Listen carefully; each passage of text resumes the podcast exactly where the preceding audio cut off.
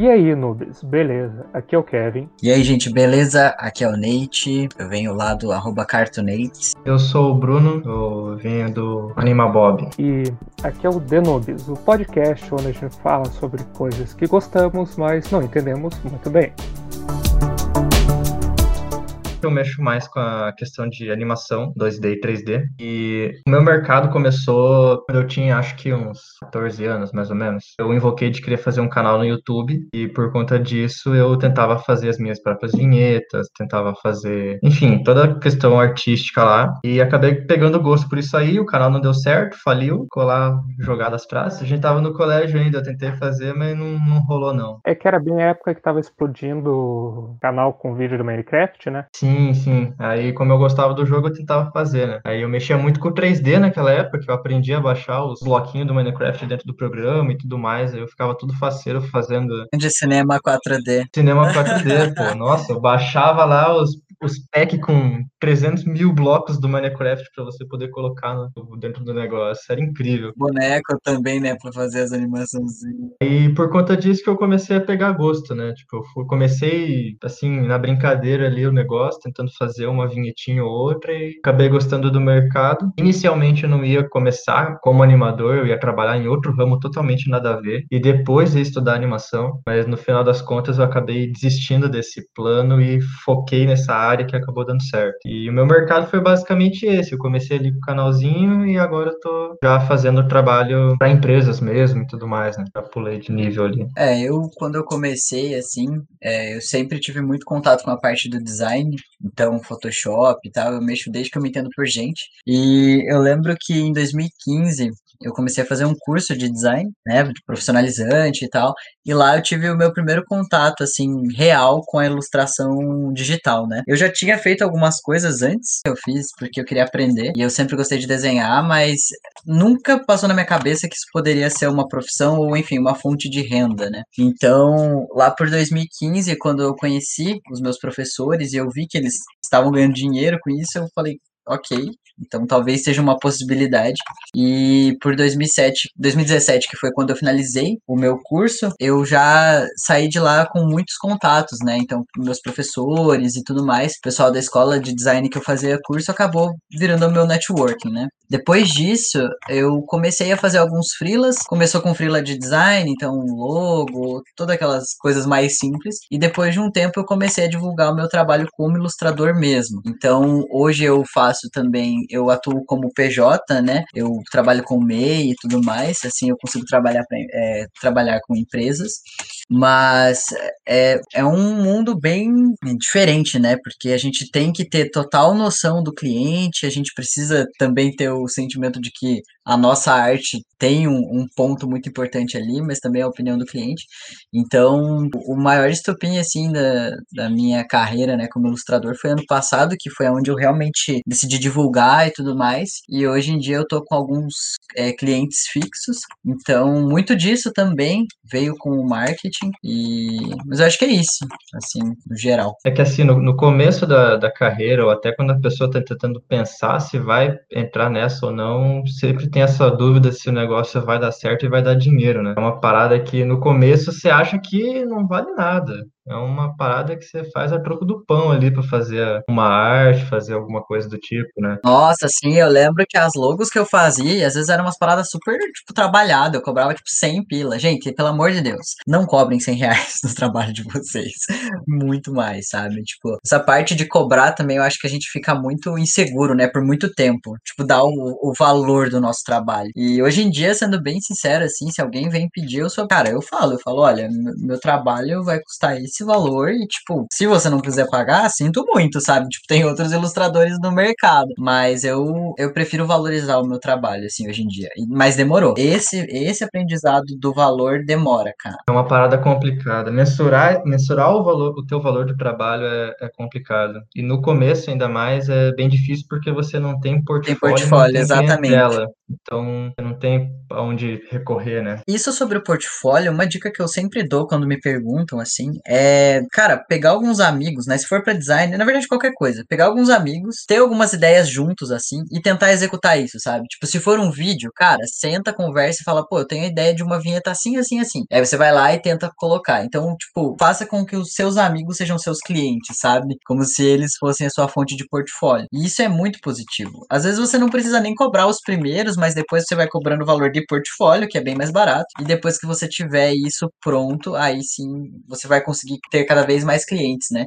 Porque o portfólio realmente é algo muito importante. E uma dica que eu também dou para esse tipo de coisa é que foi um, um, professor meu até que mencionou isso. E se você não tem um portfólio, você pode procurar, por exemplo, instituições, é, fugiu o nome agora da palavra, tipo ONGs, que, realmente, que geralmente às vezes não tem um recurso para poder fazer um vídeo ou fazer uma arte ou coisa assim para poder mostrar o trabalho deles. E aí você oferece o trabalho, às vezes de graça por ser uma ONG, né? Como se você tivesse basicamente contribuindo, mas não de forma monetária. Muito bom, sim, é uma ótima dica. E uma coisa importante frisar que o, o povo não entende quando a gente fala de preço de arte, né? Eles não sabem um trabalho dá para você fazer, a demanda que você leva e o trabalho que você demora para fazer uma arte, né? Cara, fazer um, um, vídeo de, sei lá, de 5 segundos, você leva, sei lá, dois, três dias, dependendo do vídeo, né, que você leva, a complexidade dele, dele se leva alguns dias para poder fazer ele. Não, e é aquilo, né? Às vezes uma ilustração, igual eu falei, uma ilustração mais básica, assim, que seja 100 reais. Cara, essa ilustração, se eu pensar que ela vai ser 100 reais, eu tenho que fazer com que ela seja simples a ponto de eu terminar ela no máximo 4 horas. Porque aí vai ser como se a minha hora valesse, tipo, 25 reais, sabe? Que isso é, é tipo um mínimo que a gente tem que botar. Porque se a gente cobra, tipo, 100 reais num negócio que a gente vai fazer, sei lá, em 10 horas, porra, 10 horas a nossa, 10, é, 10 reais uma hora é muito pouco, sabe? É muito baixo. Então, se você tá vivendo só de freela, tem sites que você pode fazer lá o cálculo. Tipo, ah, quanto tempo eu vou demorar nisso aqui e quanto eu posso cobrar, porque aí ele vai dar o valor em horas. E isso é muito importante para quem é freelance, para quem trabalha nessa área, sabe? Eu acho que isso daí é, é importante principalmente no começo, porque às vezes a pessoa não leva em consideração o custo da máquina dela, custo com programas, enfim, tem vários custos que às vezes a pessoa não, não acaba mensurando, né? Cara, exatamente. Porque não é só ah, sentar e desenhar dane-se, não. Você tem gasto que você tem programa, você tem eh, internet, você tem eletricidade que você gasta. A licença do software também, tem, tem várias coisas. Assim. Às vezes, é, aquelas mesinhas para desenho, que eu esqueci o nome. A mesa digitalizadora, sim. Vocês, acho que acredito, devem ter para poder fazer o desenho, né? E tudo isso gera custo que, que você precisa pagar, né? Sim, e, e também a própria máquina, né? Porque, querendo ou não, você tem de tempo em tempo que trocar o teu equipamento e a máquina, o computador é o, o bem mais caro que você vai ter, né? Cara, exatamente. Eu troquei a minha máquina faz pouquíssimo tempo. E depois que eu troquei a minha máquina, eu comecei a cobrar mais caro, porque eu falei, mano, olha o investimento que eu tô fazendo para trabalhar, sabe? Isso precisa me dar algum tipo de retorno. Então, é, é muito real esse negócio, assim, tipo, qualquer coisa que você for investir, vai aumentando o valor. E assim, igual eu falei, eu fiz curso. Cara, o curso ele teve lá um valor e, tipo, esse curso também faz parte do meu portfólio, sabe? É uma parte que eu tenho que levar em consideração. Eu fiz dois anos ali, foi um aprendizado enorme que eu tive. E, pô, a pessoa não vai querer me pagar, tipo, 100 reais, mas pô, eu tô na área há mais de seis anos, sabe? Calma aí. Então, acho que as pessoas não levam muito em consideração, assim, a parte de cursos. E, cara, hoje em dia, principalmente depois que estourou a questão da pandemia, tem muito curso bom online. Muito, muito, muito, muito. E dá para aprender qualquer coisa hoje em dia, só com coisa online. Então, assim, vale muito a pena o investimento. Mesmo que às vezes pareça um valor muito alto, mas vale muito a pena. A Loura patrocina nós. Sim.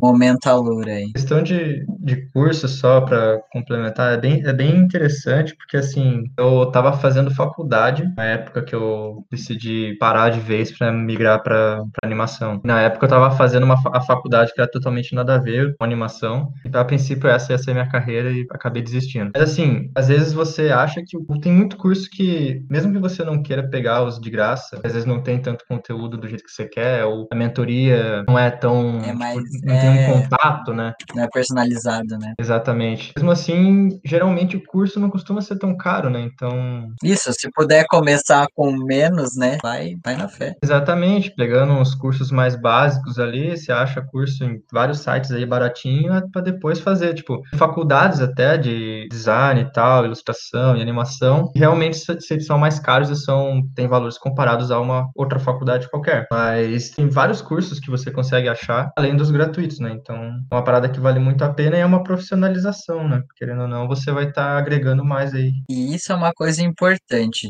porque a galera acha que a gente, tipo, ah, beleza, fez lá o portfólio, acabou. Não, não, não, não. A gente tem que continuar estudando, tipo, sempre. Sempre vai surgir alguma coisa nova, tipo, alguma tendência nova no mercado, alguma coisa que vai estar, tá, é, né, rendendo mais. Então a gente sempre tem que estar tá se atualizando e não adianta, a gente não pode parar de estudar. Isso é um ponto muito, muito importante. Exatamente. Sim, inclusive é um tópico que um pouquinho mais pra frente na conversa a gente vai pegar, que são as criptoartes. Sim, do mercado. E isso é importante porque tem muita gente que adora desenhar, né? Eu acredito que muita gente sai do ensino médio fazer faculdade e não sabe o que. A primeira coisa que pensa é, beleza, vou tentar fazer alguma coisa que eu gosto. E tem muita gente que gosta de anime e adora desenhar. Eu sou um deles, inclusive. Pensa, ah, beleza, eu gosto de desenhar, vou fazer uma faculdade. Tem a ver com desenho, né? E uma coisa que levar em conta não é só você gostar de desenhar, né? Que vai servir fazer aquilo. Por exemplo, eu amo desenhar. Só que eu não conseguiria trabalhar com desenho, porque quando eu desenho, eu preciso estar inspirado. E se eu fosse trabalhar com animação e desenho, às vezes eu ia ter que trabalhar e fazer alguma coisa sem estar inspirado. Mas assim, dizendo por experiência própria, isso acontece. Pelo menos comigo é assim, cara. Às vezes eu tenho que entregar um trampo, tipo, inclusive agora. A gente tá aqui falando e eu tô trabalhando, tá ligado? É, mano, cara, tem que entregar um trampo, tipo, você tá fazendo outras coisas, você nem tá com a cabeça naquilo, mas você tem um prazo para entregar. Então, tipo, você tem que fazer, entendeu? E acaba se tornando algo mais mecânico, dependendo do que for, né? Então, algumas coisas a gente já sabe o que vai fazer, já sabe onde vai, então fica mais fácil. Mas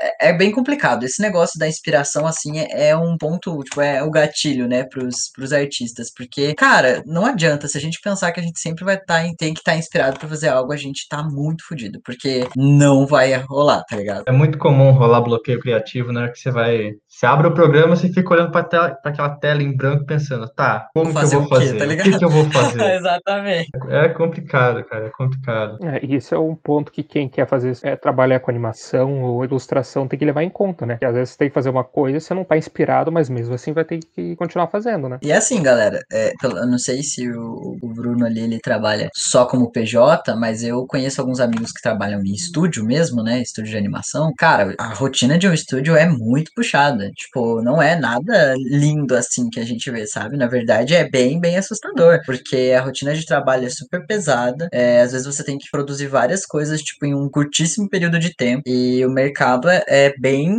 bem rígido nesse aspecto, sabe? Eu vi relatos de pessoas que trabalham na Disney, assim, que eles falam, cara, a gente tem que trabalhar, tipo, às vezes das 7 às 3 da manhã, tocando direto, e, tipo, porque a gente tem que entregar o filme, sei lá, quatro meses, tá ligado? Então é, é super foda isso também, tipo, o tempo que a gente tem se a gente tá trabalhando especificamente para um estúdio, sabe? Um mercado que é bem pesado nesse quesito é o de, de anime, né? E estúdios de anime têm um problema muito sério nessa questão aí de prazos apertados, dificuldade, tipo, pressão extrema, né? É, eu tava lendo um tempo atrás uma matéria falando sobre isso, e o que acontece? Tem bastante estúdio de, no Japão de anime que eles não têm exatamente um pessoal específico, eles contratam freelancer, né? Eu acho que o principal problema dos animes, hoje em dia tá mudando isso, mas ainda tem bastante, que é, os estúdios, eles não querem trabalhar com, com o programa fazer animação, né? Então, muito dos desenhistas e mangás trabalham fazendo animação para anime, né? Eles têm que fazer, tipo, quadro por quadro do anime desenhando. E é um trabalho estressante, assim, gente que passa, sei lá, dois, três dias acordado para poder entregar e trabalha freelance, né? E trabalha, assim, é, é muito puxado a rotina e, de certa forma, é bem sofrido também, né? Sim. É, é porque se você parar pra pensar, geralmente o anime é lançado um episódio por semana, então, tipo, o cara tem ali cinco dias úteis para poder criar toda a animação. Mesmo com uma equipe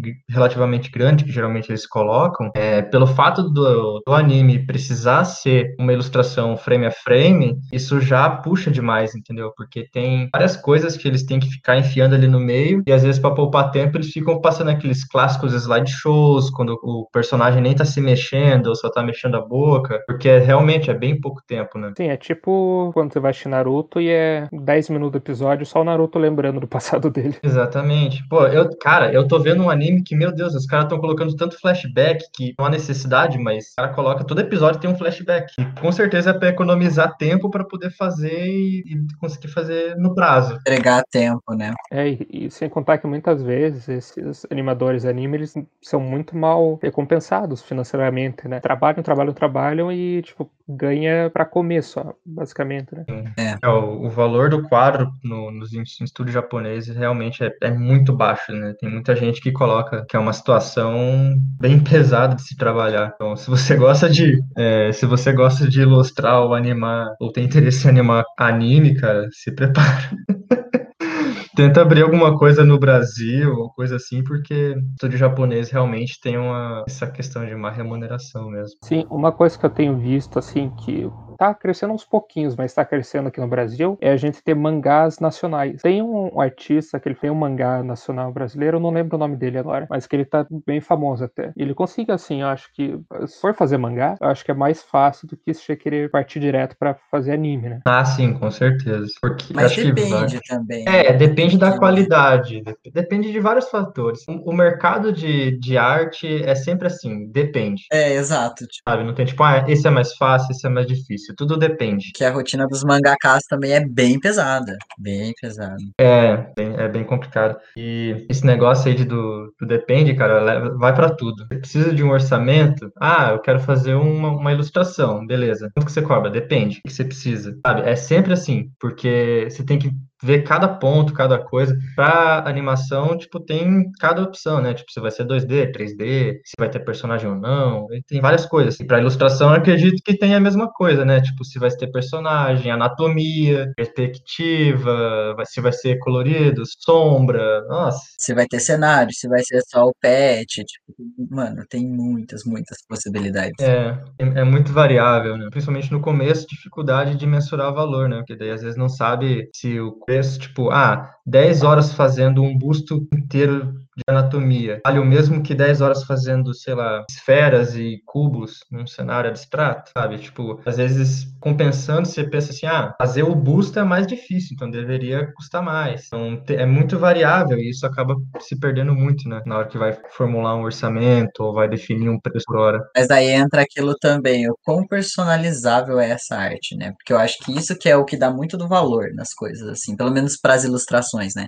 Tipo, você tá comprando uma peça, tipo, que você quer, sei lá, que ilustre uma foto sua com seu animal, tá ligado? É, você tá pedindo um trabalho extremamente personalizado. Tipo, aquilo vai ser seu. Agora, se você tá comprando um print, por exemplo, o valor é muito mais baixo. Eu já vi prints tipo A3 que era tipo 20 reais. Por quê? Porque é uma arte que vai rodar não é algo personalizado para você, sabe? Eu acho que isso que a galera também perde muito a mão, assim, na hora de cobrar. Porque o pessoal fala, tipo, ah, mas é só um desenho, né? Beleza, mas e aí, né? Tipo, é só um desenho, mas até que ponto, né? É, pois é. É, e fazer algo exclusivo ou vai ser algo que todo mundo tem, que é parecido, e você só quer modificar uma coisa ou outra? Isso. É. Na animação é muito comum o, essa questão para template, né? Tipo, ah, você quer, beleza, você quer uma logo animada, mas tu quer um template que eu só coloco coloque tua logo lá e faça mais alteração, ou é para animar do zero o negócio? Isso dá uma diferença bem grande de orçamento, né? Vocês me corrigem se eu estiver errado, mas uma coisa que eu vejo que no Brasil, que a gente tem, que é costume mesmo, é a gente não se valorizar muito nas coisas que a gente faz, né? Às vezes a, faz uma coisa muito boa, a pessoa te elogia e fala, ah, que é isso, né? Ou, ah, não é assim. E eu acho que esse fato do brasileiro ser muito humilde, assim, excessivamente, ele acaba desvalorizando um pouco o que ele faz e cobrando um pouquinho mais baixo nas coisas. Cara, isso é muito real, ainda mais porque a gente, por exemplo, se a gente for fazer um trampo lá para fora, né, e daí a gente vai cobrar em dólar, a gente vai cobrar muito mais barato, porque o dólar pra gente vale muito mais dinheiro, tá ligado? Então, isso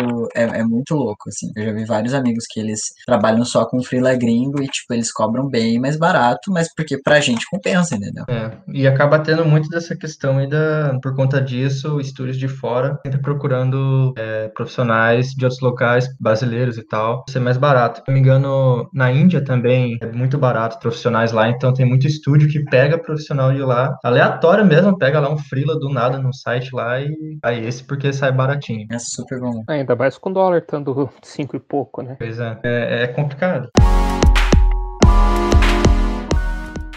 E falando um pouco assim em questão de traço, depois, sim, com o tempo, vocês conseguiram criar um, um traço próprio de vocês para animação e para ilustração? Cara, no meu caso, sim. Eu trabalho única e exclusivamente com traço cartoon. Quando alguém me pede algo diferente, eu falo: olha, meu traço é esse. tipo, se você quiser um trampo com esse estilo aqui, eu posso te indicar alguns ilustradores, mas o meu traço é esse aqui.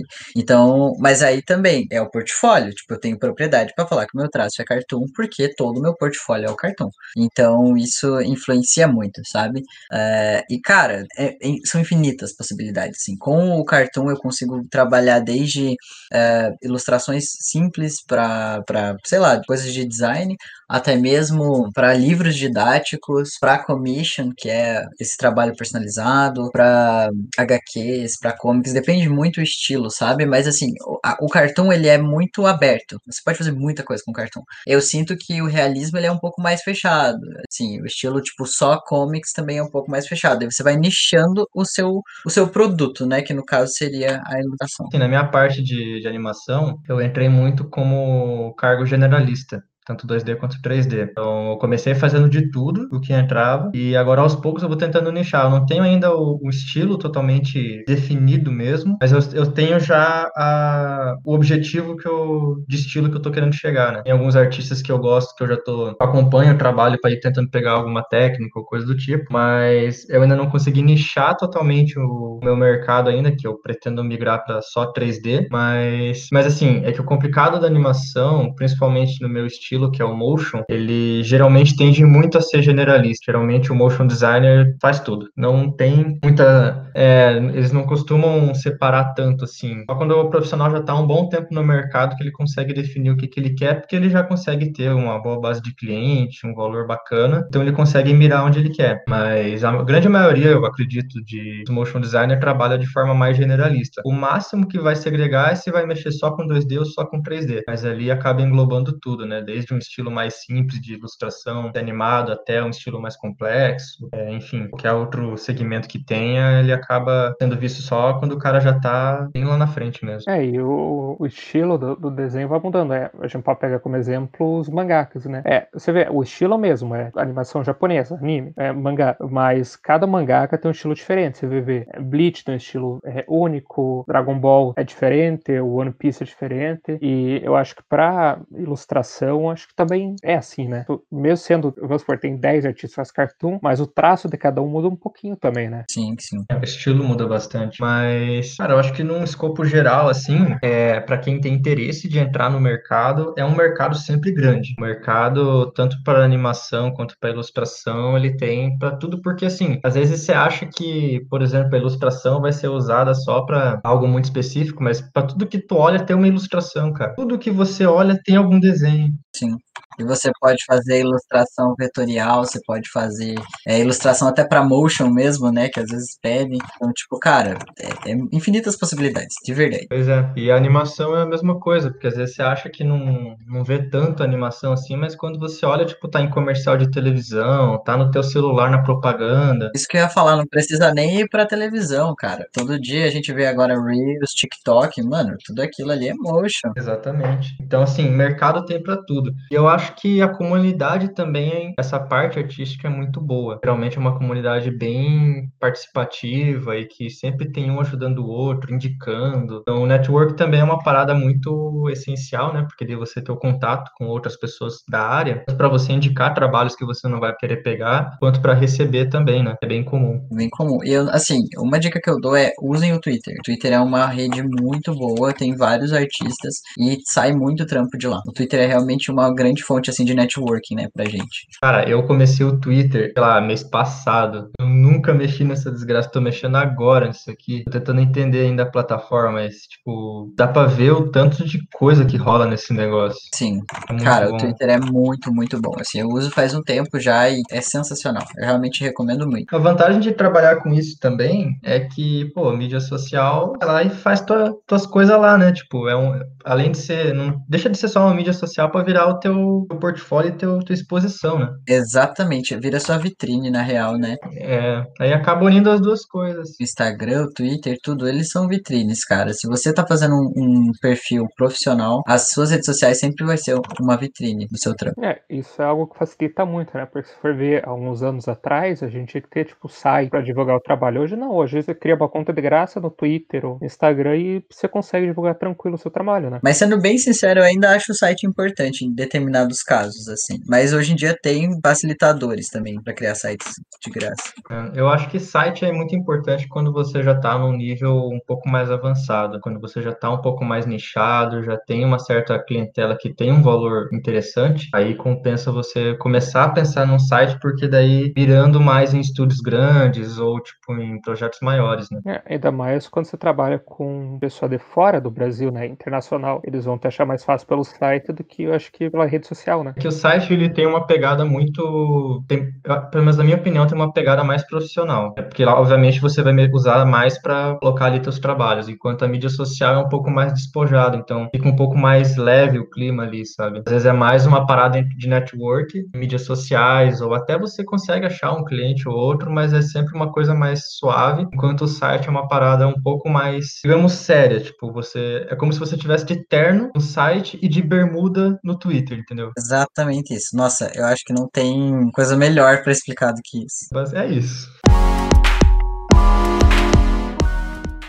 E uma coisa importante, assim, é, principalmente quem vai trabalhar com, com animação, é, tem mais coisas que você tem que entender, tipo, não é só, ah, saber desenhar, não. É, eu lembro que quando você estava fazendo curso de animação, Bruno, você estava vendo é, coisa de refração, né? Trabalhando arte, tipo, quando você trabalha com arte, em 3D, ou animação principalmente, que você tem, sei lá, luz e sentido alguma coisa, você tem que saber como que a luz, ela vai refletir, né? Em certo material, em alguma coisa, então tem uma dedicação um pouco maior, né? Você tem que saber algumas coisas a mais do que além de desenhar, né? Cara, é assim, na, eu sei que na ilustração tem muita coisa complexa como anatomia, perspectiva, ponto de fuga. É, cara, eu sei que tem umas paradas lá, é que eu não mexo tanto, então eu não tenho tanta noção de ilustração mesmo, mas eu sei que tem muita coisinha que tem que ficar pensando. E assim, muito detalhe, tanto para animação quanto para ilustração, que ele é um detalhe que você às vezes não é tão grande, digamos assim, mas de quando você olha a imagem, você sente um incômodo, às vezes você não sabe por quê mas às vezes é porque você errou uma perspectiva, errou um, um ponto de fuga, daí você fica com uma sensação ruim de olhar a imagem por conta de um errinho desses assim, sabe? Cara, meu traço é totalmente cartoon, mas se você ver, a anatomia tem que existir, tá ligado? Isso que é foda, assim, tipo, é mesmo que seja um bagulho completamente, tipo, cartunesco ali, super desenho, você não pode deixar os fundamentos, né? Eu acho que isso que a galera se perde muito. Fundamento é uma coisa muito importante, cara, independente do que você for fazer. Então, lá da animação animação que seja, né, os, os 12 princípios da animação. É, então, isso é muito importante. Você precisa saber do básico. E aí, sim, por exemplo, eu estudei anatomia e tal. E aí que eu comecei a ver o cartoon. E aí que eu comecei a, a migrar. Porque você sempre precisa saber do fundamento para você começar a criar uma coisa mais sua. Exatamente. Pensa que vai ficar só da área de humanas? Grave engano. Exatamente. Cara, quando eu fui numa aula que o, que o meu professor falou: beleza, hoje a gente vai fazer uma animação. Ah, isso aqui é linguagem Java para vocês. Cara, eu tive que mexer com Java para poder fazer a animação do negócio, que ele usa o After usa scripts, é, scripts não, expressões. As expressões são baseadas são na linguagem Java, tipo, até isso, entendeu? Tipo, às vezes você acha que não, você só vai fazer o boneco se mexer e não é. Não vai só fazer o boneco se mexer, você vai ter que calcular, você vai ter que fazer conta e vai ter que escrever coisas que você não vai entender quase nada daquilo ali, mas vai ter que entender. É uma parada muito tensa. Essa, esse rolê que você falou do, da refração também, cara. O cara falou assim: ah, beleza, vamos, vou mostrar para vocês como como é que funciona para fazer vidro. Aí foi lá no Google e começou a puxar um monte de tabela com número e um monte de gráfico. Deu, que caramba é isso, cara? Nossa, e o bagulho da animação, né, cara, depende muito de gráfico e números. Sim, Mano, cara, é, é muita coisinha, muita coisinha. É complicado. Assim, eu acho prazeroso, tanto que é a minha profissão, né? Tipo, depois que eu tenho o projeto pronto, eu fico, caraca, olha o negócio que eu fiz, né? Mas depois que eu abro a timeline com todo aquele monte de coisa aparecendo na tela, eu fico pensando, cara, que coisa absurda. O que eu tô fazendo? Fazendo aqui, tá ligado? Eu tô fazendo, cara. é muito bom, sim. Eu não sei como cheguei aqui, mas cheguei. Pois é, exatamente. Aí depois você manda pro cliente e ele fala, pô, muda isso aqui pra mim. Nossa, Aí vai você sim. descobrir aonde que É, tá o você negócio. fica, mano, mudar Cara. o quê, tá ligado? É muito tenso. Esse, esse é outra dica. Se você vai mexer com animação, já faça as coisas pensando que vai ter que alterar depois. Porque se você fizer na gambiarra, cara, não vai ter jeito. Não, e a ilustração é a mesma coisa. Organizem essas layers, galera, pelo amor de Deus. Se Tem vocês precisarem alterar um troço. organizar. Tem que deixar tudo certinho. E uma coisa que eu acho que vale uma dica muito importante que alguns artistas não usam isso, mas façam blocagem. Blocagem é basicamente você fragmentar o desenho em várias, vários blocos mesmo, né? Então você vai ter o torso do personagem, você ou por exemplo, é, eu tava desenhando aqui que era a armadura do Homem de Ferro. Então eu fiz toda a armadura em vermelho, chapado, e isso é o meu bloco de cor, entendeu? E aí eu fiz a cara do personagem com a cor do rosto do personagem. Isso vai fazer com que, se você precisar alterar algo na armadura, você vai clicar na layer que você fez a, a parte chapada e você vai poder alterar ali. Agora, se você fizer tudo numa layer só ou não organizar a parte do, do bloco de cor em si, cara, pra você alterar um troço que seria super simples, você vai demorar horas. Então isso é muito importante também. É, é basicamente você criar várias camadas no desenho, né, para poder mexer com mais facilidade. Isso. É, tem gente que separa, tipo, cabeça, braço, dorso, perna, tipo, que daí vai ter individual. Separa também, por favor, separa em fundo do- da- dos objetos, não faça tudo na mesma coisa, porque se precisar mover o personagem um pouquinho pro lado, você tá ferrado, né? Então é sempre bom deixar tudo bem separadinho, em camadas, coisa e tal. Tomar cuidado para não fazer a arte final na mesma camada do, do rascunho, também é bem importante. Voltando um pouquinho à anatomia, desenha também, seja só por, por hobby, assim que nem eu. Quando você falou que sente um desconforto, você não sabe o que. É aquele exemplo, né? Você vai o desenho todo bonitinho. Você chega da mão, você fica 300 vezes tentando, você não acerta a porcaria dos dedos pra fazer. Você não sabe o que, que você tem que fazer pra arrumar aquilo. Perspectiva também dá, dá problema porque esses detalhes, né? Porque às vezes você faz o personagem meio de ladinho e daí você fica com aquele incômodo, mas porque não tá legal. Aí você vê, tipo, é realmente a perspectiva. Às vezes a perna do personagem deveria estar, às vezes, um pouco menor porque por conta da perspectiva, ou deveria estar um pouco mais virado por conta, tipo, do, do movimento que ele tá fazendo. Tem muita coisa, né, que são detalhes. Quais mercados, assim, que, que a gente tem bastante entrada hoje em dia pra trabalhar, né? Pra quem tá ouvindo a gente, pra ter uma noção de da onde que ele vai poder chegar com isso, né? Cara, como eu falei, são infinitas possibilidades. Você pode decidir trabalhar só com material didático, você pode trabalhar para agência de publicidade, se for seu interesse fazer ilustração vetorial. Cara, você pode fazer qualquer coisa. Hoje em dia tem vaga de, de ilustração, enfim, desse tipo de coisa em muitas, muitas áreas. E é claro, né, os clássicos, você pode é, focar em trabalhar para estúdio de animação e tudo mais. E aqui no Brasil tem bastante, bastante oportunidade de trabalho para esse tipo de área. Mas o que eu mais vejo, assim, às vezes é ser professor, enfim, sabe? Tipo, de curso e tudo mais. E dá um dinheirinho bem massa, na real. Para animação, um mercado que, assim, sempre tá bem, eu não diria bem à frente, mas é um dos mercados que sempre tem demanda, costuma ser o mercado de varejo, né? Tipo, animação para propaganda de mercado, de produto, enfim, comerciais nesse sentido. E nesse, esse daí geralmente tem muita demanda. É, mídias sociais também, tipo, a fazer animação de stories, fazer animação de reels, fazer animação pro feed, várias coisinhas nesse sentido. Geralmente o mercado para mídia social ele é um pouco mais barato, né? Tipo, você fazer um stories não vai ser o mesmo preço que fazer um comercial para televisão. Isso é um ponto também que você tem que levar em consideração, onde que vai ser, onde vai circular o teu trabalho, né? Se você vai fazer um trabalho para um para colocar no Instagram lá da empresa que tem poucos seguidores, às vezes tipo é uma parada tão grande. Agora, se você vai fazer uma propaganda que vai passar numa televisão em rede nacional, com certeza o valor tem que ser bem maior, porque é uma exposição muito grande. Mas o mercado é a mesma, assim, é a mesma coisa, né? Tipo, tem mercado para tudo, cara. Tudo que você vê tá se mexendo, ah, pode ter animação ali, você pode trabalhar com isso.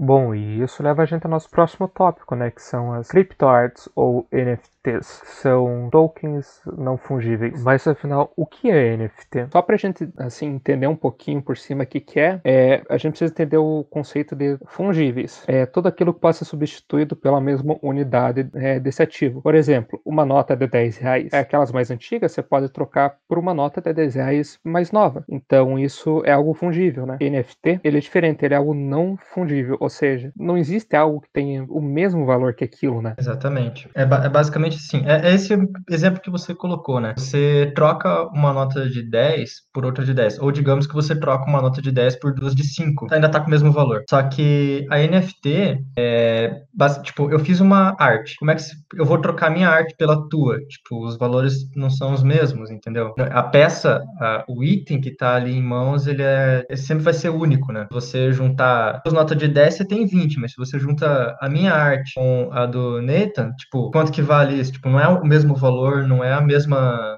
Você não consegue juntar as duas, duas coisas, porque são. Cada uma é uma coisa diferente. Cada NFT, uma, um contrato, tem um processo diferente. Sim, é algo com valor único, né? Isso e, bom, as NFTs, elas são emitidas através de uma rede de Ethereum, que é uma uma criptomoeda, né? Algo que está crescendo muito ultimamente, né? E isso é um blockchain que, da forma resumida, é um sistema que permite rastrear o envio e recebimento de alguns tipos de dados, né? É tipo QR codes, são códigos gerados online, onde você rastreia essas artes que são criadas, né? Eu, eu, eu mexo um pouco com isso, eu já tenho algumas criptoartes que eu coloquei em exposição e eu tenho uma certa noção de criptomoeda porque eu já trabalhei com uma empresa disso e é que funciona assim, toda criptomoeda que você vê por aí falar, tipo Bitcoin, Ethereum, até aquela Dogecoin, que é a moeda do cachorro, elas, todas elas, elas funcionam porque existe uma, uma coisa chamada blockchain. É basicamente um livro de registro, onde ali está tudo o que acontece. Se eu mando Bitcoin para você, vai ser registrado naquele livro. Ele vai se acumulando esses registros. Então você tem desde o primeiro registro, a primeira transação feita, ela vai estar tá junto no mesmo livro com todas as outras. E isso garante que a criptomoeda não seja extinta ou não perca é, a sua eficácia e até mesmo não seja possível você roubar de outra pessoa, porque o registro, cada vez que vai gerando um novo código, vai dificultando cada vez mais o acesso dos antigos, então torna quase que impossível ser hackeado ou coisa do tipo. É que assim,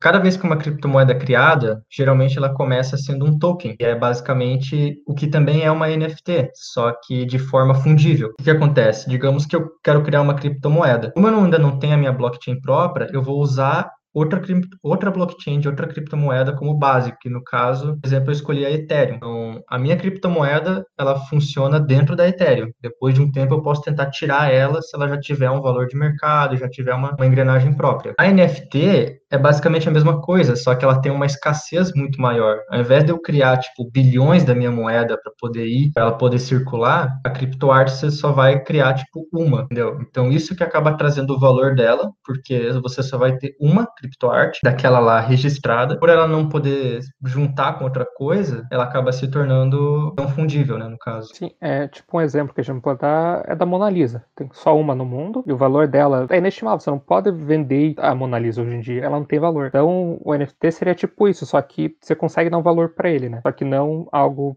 um NFT igual ao outro, né? Exatamente, tipo, é, é, igual, é igual uma, uma arte própria, tipo, o próprio exemplo da Mona Lisa, digamos que eu queira comprar a Mona Lisa, isso é uma, um exemplo que é bem usado para poder explicar por que que vale dinheiro a criptoarte? Tipo, por que, que eu não posso simplesmente printar a tela e dizer, beleza, tá comigo agora essa criptoarte? Isso porque toda criptoarte ela tem um contrato dentro dela. Esse contrato é gerado justamente para ela poder ser registrada na blockchain. E esse contrato é, é, ele que diz qual que é a arte, quem que é o dono, quais são os royalties caso você venda essa arte que você vai ter que pagar para o dono. Enfim, tem várias informações que são registradas. Então, por exemplo, digamos que eu, lá, eu comprei a Mona Lisa, ela é minha. Você vai lá, ela está exposta no museu, você tira uma foto. Você não é dono dela, você só tem uma foto. É a mesma coisa a criptoarte, por isso que ele tem um valor mesmo você tendo um certo acesso a ela, mesmo você podendo printar, ou até mesmo clicar com o botão direito do mouse e salvar, entendeu? Ainda assim você não é dono dela, porque lá no contrato registrado na blockchain tá dizendo que a outra pessoa é o dono, entendeu? Então ela pode vender. É, são títulos que garantem que alguma coisa no mundo virtual é, não possa ser copiada, né? É tipo quando você compra uma arte num, numa galeria e ela vem com certificado de autenticidade. Exatamente Exatamente. A diferença é que ele está todo sendo feito de forma digital. E a vantagem da, é que a blockchain acaba, por conta desse processo de a cada novo bloco ele dificultar o anterior, ele garante que você não vai nem ser, conseguir ser roubado. Não tem como uma pessoa simplesmente pegar aquele ativo e tirar da tua carteira e pôr na dela. É uma parada que tá estourando, que estourou, né, na verdade, tá crescendo pra caramba isso aí. Agora deu uma certa amenizada, porque o hype no começo realmente sempre é muito grande e as pessoas começam a colocar qualquer porcaria lá para tentar ver se vende. Alguns ainda vendem, eu não sei como consegue, mas ainda vende. Mas é, é uma parada que, pelo menos na minha opinião, vai, tipo, não, não vai sumir vai sempre estar tá agora e é uma parada que vai meio que entrar no cotidiano de muito artista. Sim, e o bom é que ela, a arte digital ela aproxima mais as pessoas, né? Porque consegue ter um acesso mais fácil a ela, diferente no museu. Exatamente. Enfim, é mais difícil ir no museu do que você pegar teu celular e abrir a imagem e ver, né? Exatamente, e você consegue conectar com pessoas de outros lugares também, né? Eu, a, a primeira criptoarte que eu coloquei Cara, deu literalmente cinco minutos e alguém foi lá e comprou. Tipo, do nada. Eu não sei quem que é essa pessoa. Ela provavelmente não é do Brasil, porque, tipo, o tanto de gente que tinha lá não, não era possível que fosse. Mas, então, assim, nunca ia imaginar que eu ia vender, assim, do nada, a arte pra uma pessoa de fora. E foi lá, vendido. Agora tá lá, é do cara, entendeu? Quem quer trabalhar fazendo arte para vender é muito mais acessível, porque você não precisa, sei lá, se for vender uma arte numa galeria, por exemplo, você já tem que ser um artista famoso, bem conhecido, né? E as criptoartes, elas facilitam facilitam isso. Não precisa ser um artista mundialmente renomado para conseguir vender tua arte, né? Exatamente. E torna muitas outras opções também comercializáveis, como, por exemplo, a animação, né? Que em galeria geralmente é a, é a pintura, é a ilustração, é o, a obra estática. E nesse caso você consegue vender o arquivo de animação, você vende o MP4 para a pessoa.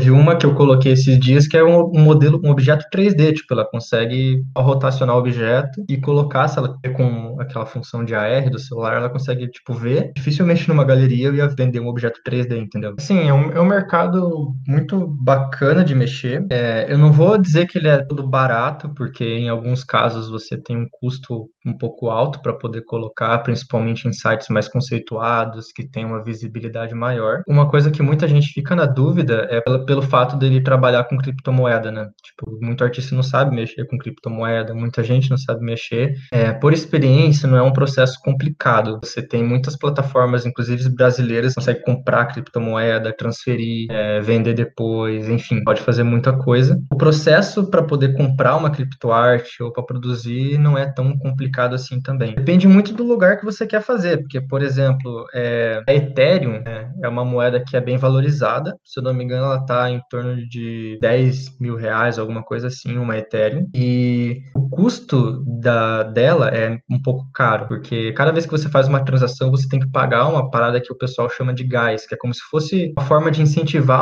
as pessoas que fazem a mineração da moeda continuar fazendo, porque daí é uma recompensa que eles ganham por estar tá criando novos blocos. Muito site conceituado, ele utiliza Ethereum. Então, tem sites como, por exemplo, Nifty Gateway, tem a Foundation, tem Super Hair, são sites sites mais famosos e utiliza essa moeda. Você consegue, às vezes, vender, tipo, uma obra lá por, tipo, dois mil reais, entendeu? Só que o custo para você colocar lá, geralmente, é mais caro. E para artista pequeno, é mais difícil. Geralmente, pelo menos agora, nesse momento aqui, a gente está gravando, se eu não me engano, tá batendo em torno de 400 a 500 reais para você subir uma arte lá. Então, assim, é custoso para fazer isso. Mas tem outras plataformas que não são custosas. Uma é, que eu, inclusive, tipo, recomendaria, seria o Ricket Nunc. É uma plataforma, inclusive, brasileira, movida por brasileiro, não utiliza a Ethereum, mas utiliza a moeda chamada Tezos. E essa moeda é muito barata. Cada arte que eu coloco lá, eu pago mais ou menos 2,50. Você comparar,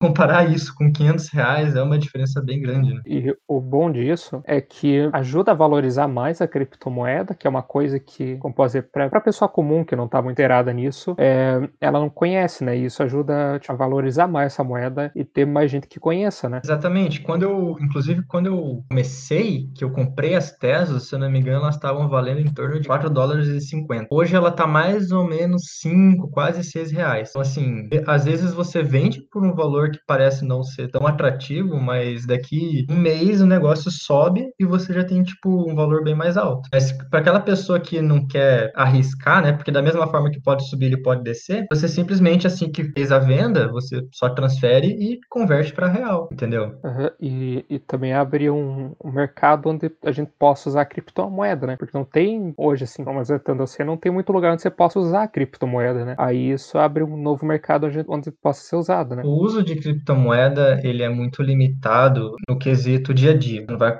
comprar pão usando Bitcoin. É, até porque além do Bitcoin valer 300 e poucos mil um único Bitcoin, né? A maioria das compras que é feita usando ele hoje em dia é usado fracionado, ou seja, você usa uma pequena porcentagem do Bitcoin, tipo 0.00001 Bitcoin, né? Sim, você consegue, né, fazer esse tipo de transação, você não é limitado a gastar, tipo, transacionar somente uma unidade da moeda, mas tem muito comerciante que fica, né, na dúvida se compensa, então às vezes acaba nem indo porque é tão complicado para ele mexer que não valeria a pena. Tem muitos sites que já tem, coisa que usa criptomoeda, inclusive onde eu trabalhava, tinha tipo agência de viagem que aceitava Bitcoin, tinha é, uma lanchonete própria deles que aceitava Bitcoin, aceitava outras moedas também. Então, assim, é uma parada que está crescendo, tem algumas, alguns, como é que eu posso dizer? Algumas empresas que funcionam como né, intermediador ali, como se fosse um PicPay, só que para criptomoeda. E isso é uma parada que está crescendo. Assim, para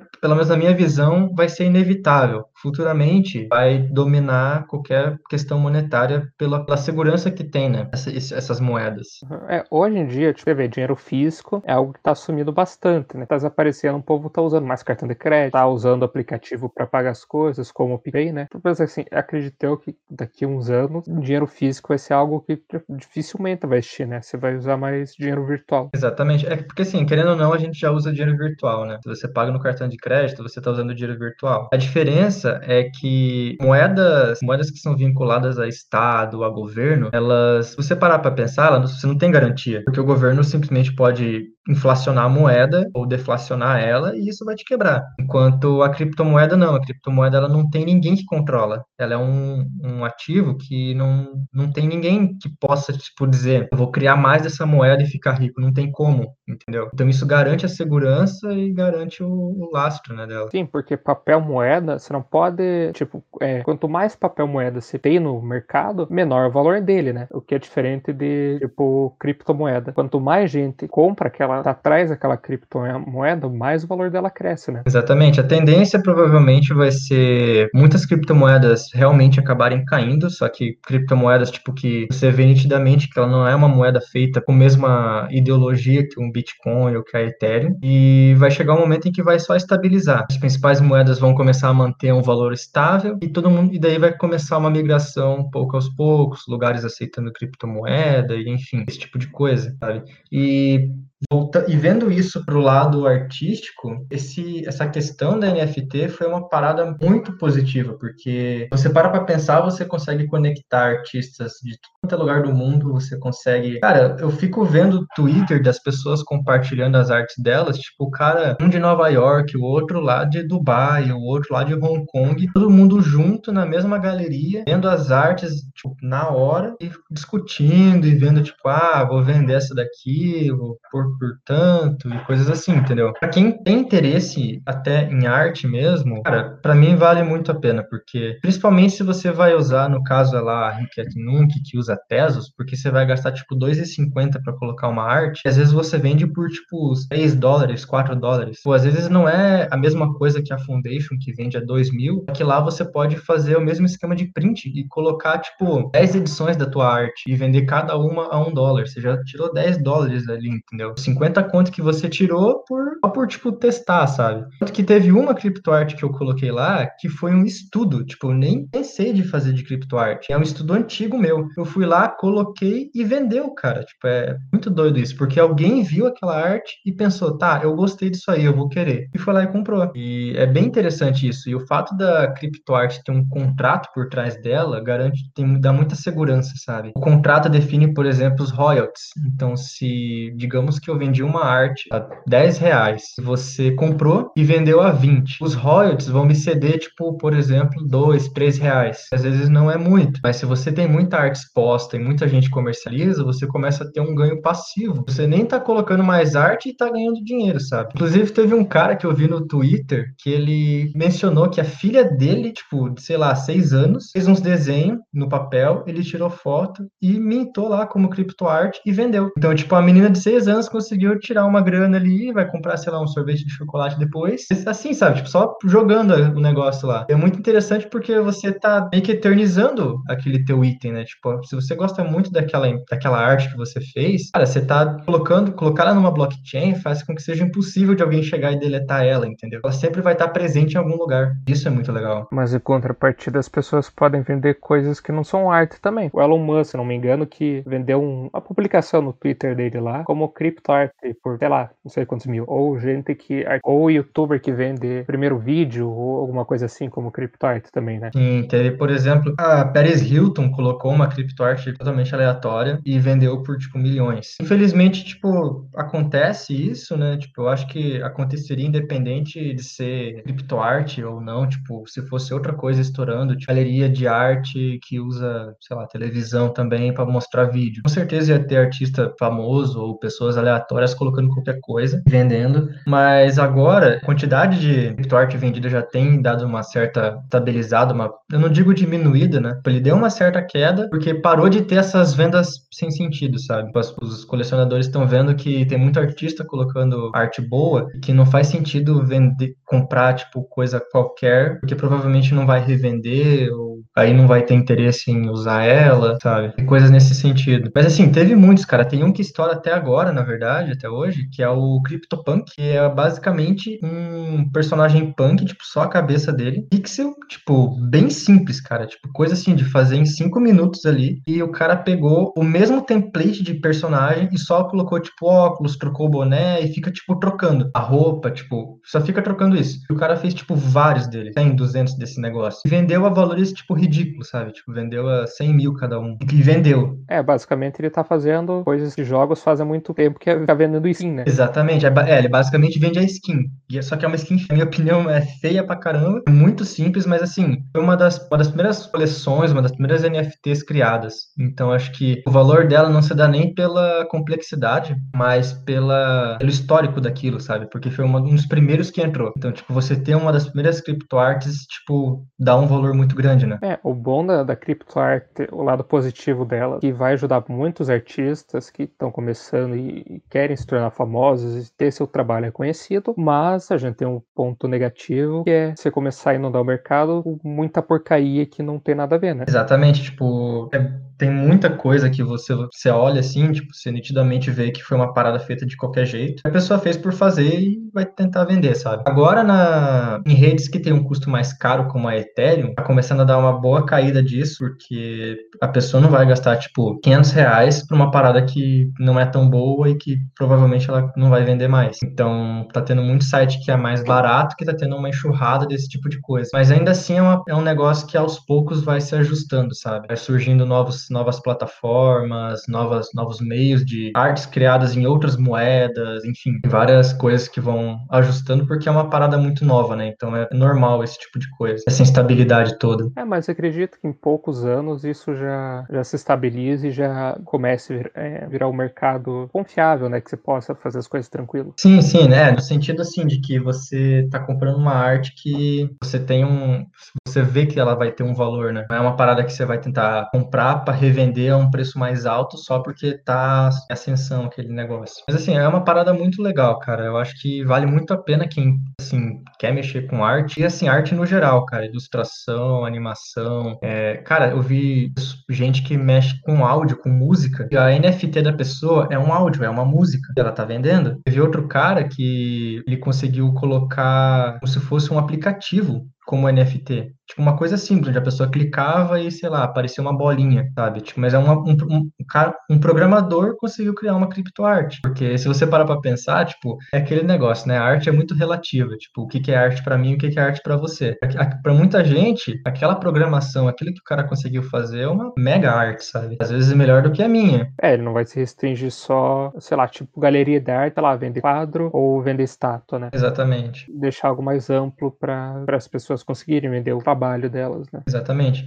E eu acho que vale muito a pena arriscar, mesmo que você não espera ter uma venda, não espera conseguir ter um ganho, assim, tipo, nossa, tirei dois contos ali naquela venda, sabe? Mas você usar plataformas, tipo, mais baratas, como o Ricket Nunk lá, que você vai gastar 2,50 para colocar uma criptoarte, muito bom para testar, porque como é um mercado que está crescendo, vale a pena você tentar ali acompanhar e ver como que já funciona, para depois, às vezes, você realmente entrar de vez, entendeu? Ao invés de sair postando igual um louco, porque teve muito artista que fez isso. Entrou em sites mais caros, como com Ethereum, e saiu postando tudo quanto é arte, mas não tá vendendo, sabe? Aí a pessoa fica frustrada, mas é uma parada que você tem que ver como funciona direito e aprender com calma como qualquer outra coisa, né? Sim, e também ajuda, pelo menos eu acho que ajuda a criar um portfólio, né? Se é artista, você tá começando e você publicou algumas artes tuas lá e elas foram vendidas, às vezes você pode colocar no teu portfólio para divulgar, falar, ah, eu fiz tal arte e ela foi vendida, né? Exatamente. A própria galeria já se torna como um certo portfólio, né? E você consegue até ajudar a mensurar um valor do teu trabalho, porque, por exemplo, digamos que você, sei lá, fazia ilustrações para alguma empresa aleatória, cobrava tipo 50 reais por uma ilustração, sabe? E você achava que tava bom. Aí você começa a colocar criptoarte e o cara tá te pagando tipo 50 dólares para poder pegar ela. Tipo, você, aí você consegue ver que o teu trabalho realmente deveria estar tá valendo mais. Então, tipo, ajuda também nessa questão. É algo que acredito eu que vai ajudar bastante é, artistas que estão começando, né? Com certeza, é uma parada que vale a pena explorar. Assim, apesar de ter lugares que são caros, você consegue fazer de forma barata. Você pega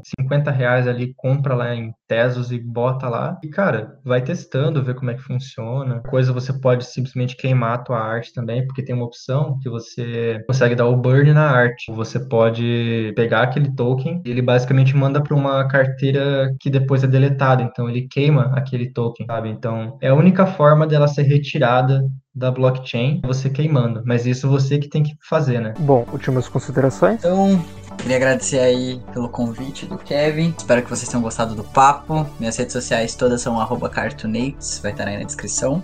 E é isso, muito obrigado. E eu que agradeço por aceitar o convite e ajudar a gente com esse novo podcast que a gente está criando. É, caso alguém queira ver um pouco do meu trabalho, pode ir pelo meu Instagram, é o animabob. É, se, se tiver interesse na questão da criptoarte, é, depois qualquer coisa a gente tenta colocar o link lá, mas também é bem simples, é em.link barra AnimaBob, se não me engano. Mas daí a gente vê, tenta botar na descrição. Então é isso, Nubis. Esse foi o nosso podcast de hoje e falou! Falou!